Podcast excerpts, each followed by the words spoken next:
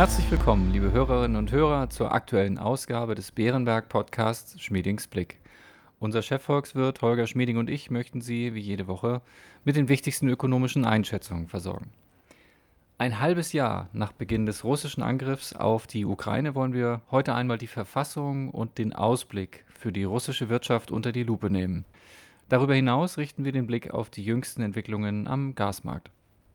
Mein Name ist Klaus Newe und ich leite das Wealth Management von Bärenberg in Deutschland. Hallo, Herr Schmieding. Hallo, Herr Newe.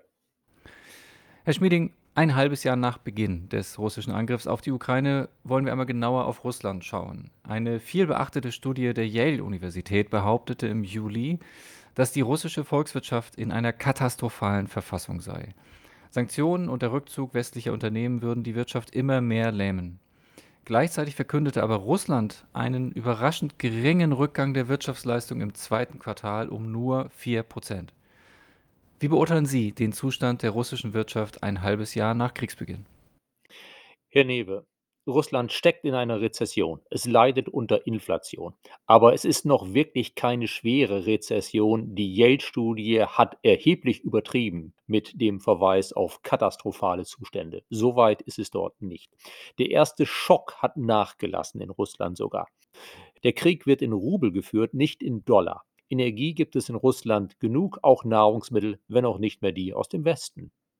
Und Inflation und sinkender Lebensstandard sind für Russland ja nicht außergewöhnlich. Das haben wir schon seit einigen Jahren dort, jetzt eben etwas schlimmer als vorher dass wichtige Einfuhren fehlen, Ersatzteile für Flugzeuge, für Autos, dass Maschinen fehlen. Das merkt man wohl oft nicht auf den ersten Blick. Also Rezession ja, aber keine katastrophale Lage bisher. Gestatten Sie eine naheliegende Anschlussfrage. Spricht nicht der starke Rubel dafür, dass es der russischen Wirtschaft gar nicht so schlecht geht? Nein, Herr Newe, der Kurs des russischen Rubel hat derzeit mit der Verfassung der russischen Wirtschaft relativ wenig zu tun. Wir sollten bedenken, dass die westlichen Sanktionen bisher vor allem unsere Ausfuhr nach Russland treffen, weniger unsere Einfuhr aus Russland. Der Wert unserer Einfuhren aus Russland ist für Deutschland und Europa sogar im Wert gestiegen zunächst einmal. Wir bekommen zwar geringere Mengen an Rohstoffen, aber zu deutlich höheren Preisen. Das Kohleembargo ist gerade erst in Kraft getreten, das Ölembargo kommt zum Jahresende. Das wird Russland hart treffen, aber hat es bisher eben noch nicht. Russland verdient zurzeit Dollar und Euro, man könnte sagen, mindestens so viel wie in normalen Zeiten. Aber die Russen können diese Dollar und Euro kaum noch ausgeben, denn wir liefern ihnen ja vieles von dem, was sie haben wollen, nicht mehr. Auch russische Touristen gibt es im Westen kaum noch. Deshalb gibt es in Russland weniger Nachfrage nach Dollar und Euro. Deshalb ist der Rubel stark. Das hat also mit der russischen Wirtschaft relativ wenig zu tun. Wie sieht es langfristig aus? Geht es auf Dauer in Russland bergab oder kann sich das Land in einiger Zeit wieder erholen? Langfristig sieht es meines Erachtens ganz anders aus als zurzeit. Russland ist auf dem Weg in den wirtschaftlichen Abgrund. Es folgt damit der Sowjetunion nur schneller. Wir erinnern uns, 1979 der sowjetische Einmarsch in Afghanistan, das Wettrüsten. Es gab zunehmende Probleme mit einer staatlich gelenkten Wirtschaft. Dann zehn Jahre später kam der Fall der Berliner Mauer. Ende 1991 war die Sowjetunion am Ende. In Russland jetzt sehen wir, dass es bald kräftig abnehmende Erlöse aus der Rohstoffausfuhr geben dürfte. Gas ist ja weitgehend an Pipelines gebunden. Wenn wir dann kaum noch russisches Gas bekommen oder kaufen, Russland kann das nicht einfach nach China senden. Da gibt es nicht genug Pipelines. Vor allen Dingen aber der mangelnde Zugang zu Spitzentechnologien wird Russland zu schaffen machen. Denn Russland braucht diese Technologien beispielsweise, um Öl und Gas in Nordsibirien zu fördern. Da kennen sich die Kanadier, die Amerikaner gut mit aus, nicht die Chinesen, wie man das macht.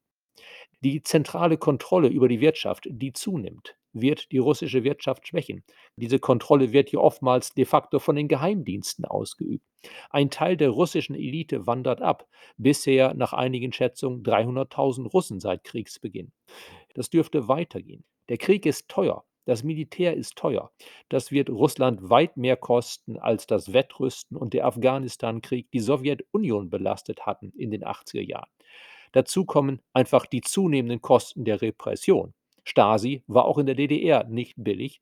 Putins Geheimdienste leisten Arbeit, aber sie werden ihnen immer teurer zu stehen kommen. Ich sehe das für Russland als eine Art Teufelskreis. Die Wirtschaft schwächelt zurzeit, sie wird eher schwächer werden.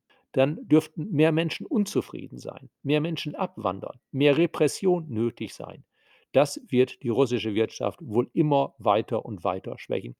Ich denke, in etwa fünf Jahren, also nicht in ein, zwei Jahren, aber auf Dauer schon, kann es für Putin sehr ungemütlich werden. Dann denken wir jetzt einmal das andere Szenario durch. Was wäre, wenn Putin den Krieg bald beendet? Würde das den Ausblick für die russische Wirtschaft grundlegend verändern? Herr Newe, das wäre natürlich sehr wünschenswert, auf jeden Fall. Es würde auch Russland etwas helfen. Einige Sanktionen würden wohl gelockert werden. Aber der grundsätzliche Ausblick für die russische Wirtschaft würde sich nicht ändern. Denn Putin und Gazprom, den werden wir im Westen nie wieder trauen. Unsere Abkehr von russischer Energie würde weitergehen. Etwas langsamer, aber doch. Unter Putin kommt Russland auf keinen grünen Zweig mehr. So viel kann selbst China nicht helfen. Und mit Rücksicht auf seine eigene zunehmende Schwäche und seinen Handel mit dem Westen wird China Russland nur begrenzt helfen. Also unter Putin wird es für die russische Wirtschaft auf Dauer immer schwieriger werden. Lassen Sie uns im zweiten Teil der heutigen Folge auf ein Thema schauen, das uns im Zusammenhang mit Putin schon seit Monaten besonders beschäftigt und uns vermutlich bis mindestens zum kommenden Frühjahr weiter beschäftigen wird, nämlich den Gasmarkt. Russland hat einen dreitägigen Gaslieferstopp über Nord Stream 1 angekündigt. Die Nachricht hat den Gaspreis erneut nach oben schießen lassen. Herr Schmieding, wie bewerten Sie dieses Manöver? Ist das die Vorstufe zu einem völligen Lieferstopp? Herr Newe, wer weiß schon, welchen Zug Putin als nächstes machen wird. Aber wir müssen uns darauf einrichten, dass es tatsächlich auf einen völligen Lieferstopp hinauslaufen könnte. Nord Stream 1 selbst ist zurzeit nicht mehr so wichtig für uns, weil ja ohnehin es nur zu 20 Prozent der Kapazität genutzt wird. Derzeit kommen nur etwa 11 Prozent der deutschen Gaseinfuhr über diese Pipeline. Notfalls ginge es für uns auch ohne Nord Stream 1. Aber das eigentliche Risiko ist, dass Putin alle Pipelines in die Europäische Union abstellt. Dann würde es tatsächlich im Winter ziemlich ungemütlich werden. Wichtig für uns ist bei dieser Aussicht zweierlei. Erstens, wir müssen sparen.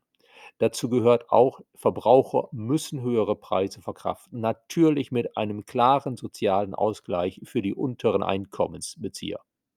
Zweitens, wir brauchen europäische Solidarität. In diesem Winter werden wir, Deutschland, vielleicht unsere Nachbarn brauchen, um uns aus der Energieklemme zu helfen. Das sollten wir bei allen Diskussionen im Lande in und über Europa bedenken. Herr Schmieding, was bedeutet der erneute Anstieg der Großhandelspreise für Erdgas für die Wirtschaft in Deutschland und Europa? Wie hart könnte dies Unternehmen und Verbraucher bei uns treffen? Herr Newe, das könnte die Verbraucher und Unternehmen möglicherweise recht hart treffen, wenn der Preis tatsächlich so hoch bleibt. Der Preis schwankt ja kräftig, vielleicht beruhigt er sich etwas wieder. Stand jetzt. Der Großhandelspreis für Erdgas liegt jetzt bei etwa 270 Euro pro Megawattstunde. Das sind fast 80 Euro mehr als Anfang August.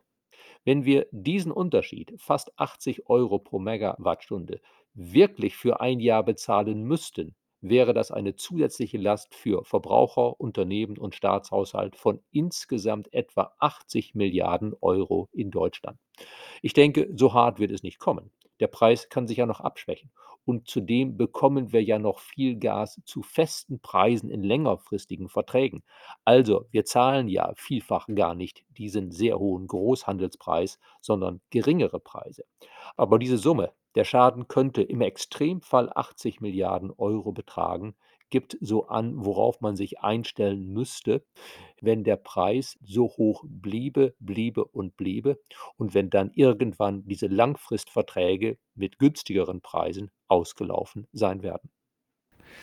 Das legt eine Anschlussfrage nahe. Wie ist es derzeit um die Speicherstände in der EU und Deutschland bestellt und für wie wahrscheinlich halten Sie aktuell eine Rationierung im kommenden Winter? Die Speicher füllen sich bei uns zum Glück. Deutschland liegt jetzt bei knapp 81 Prozent. Die Europäische Union insgesamt bei etwa 78% Das deutsche Ziel von 85% für den 1. Oktober werden wir wohl schon am 1. September erreichen können. Ob wir zum 1. November das ganz hochgesteckte Ziel von 95% schaffen, gerade bei den Sorgen um Nord Stream 1, ist unklar, aber mit Glück könnten wir dem Anfang Oktober zumindest nahe kommen. Werden wir rationieren müssen im Winter? Vermutlich ist es vermeidbar, wenn wir hinreichend sparen. Hohe Preise wirken ja als Anreiz zum Sparen und in einigen Bereichen ist es wohl schon so weit, dass manche Unternehmen sagen, wir produzieren derzeit lieber weniger, da es sich angesichts der hohen Kosten nicht lohnt. Also ein Teil dessen, was eine Rationierung bewirken würde, nämlich Unternehmen müssten die Produktion einschränken, findet bereits ohnehin statt, weil Unternehmen das freiwillig tun, um die Kosten zu sparen. Dann blicken wir jetzt noch kurz auf die politische Reaktion, die bereits erfolgt ist. Zur Entlastung der Verbraucher hat die Bundesregierung beschlossen, die Mehrwertsteuer auf Gas von 19 auf 7 Prozent zu senken. Welche Wirkung kann diese Maßnahme entfalten und werden Verbraucher damit spürbar entlastet? Herr Newe, ja, damit werden Verbraucher spürbar entlastet. Für sich genommen könnte diese gesenkte Mehrwertsteuer etwa die Hälfte der Mehrkosten der Umlage auffangen. Aber die Umlage ist ja auch nicht der einzige Grund, weshalb Gaspreise für Verbraucher weiter steigen werden. Die Lasten werden ohnehin größer für Gas, aber auch für Strom. Wir brauchen mehr an gezieltem sozialen Ausgleich für die, die diese hohen Preise nicht stemmen können. Insgesamt wäre es besser gewesen, die Mehrwertsteuer nicht zu senken, denn davon profitieren ja alle, auch die, die es sich leisten können. Sondern es wäre besser gewesen, diese Mittel, die jetzt für die gesenkte Mehrwertsteuer eingesetzt werden, diese Mittel sozial gezielt einzusetzen für diejenigen, die es wirklich nötig haben und natürlich auch für die Unternehmen, denen man helfen muss, dass sie diese hohen Preise verkraften können. Das Ergebnis des politischen Prozesses, die Mehrwertsteuer wird gesenkt, ist nachvollziehbar, aber es ist leider ökonomisch und sozial gesehen nicht optimal, um es vorsichtig auszudrücken. Wir kommen zum Ende der heutigen Ausgabe. Herr Schmieding, ich danke Ihnen für Ihre Einschätzung. Gerne, Herr Newe.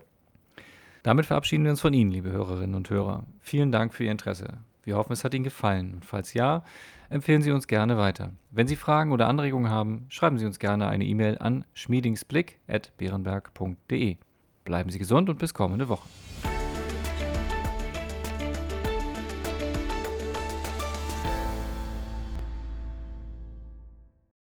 Wichtige Hinweise. Bei dieser Information handelt es sich um eine Marketingmitteilung.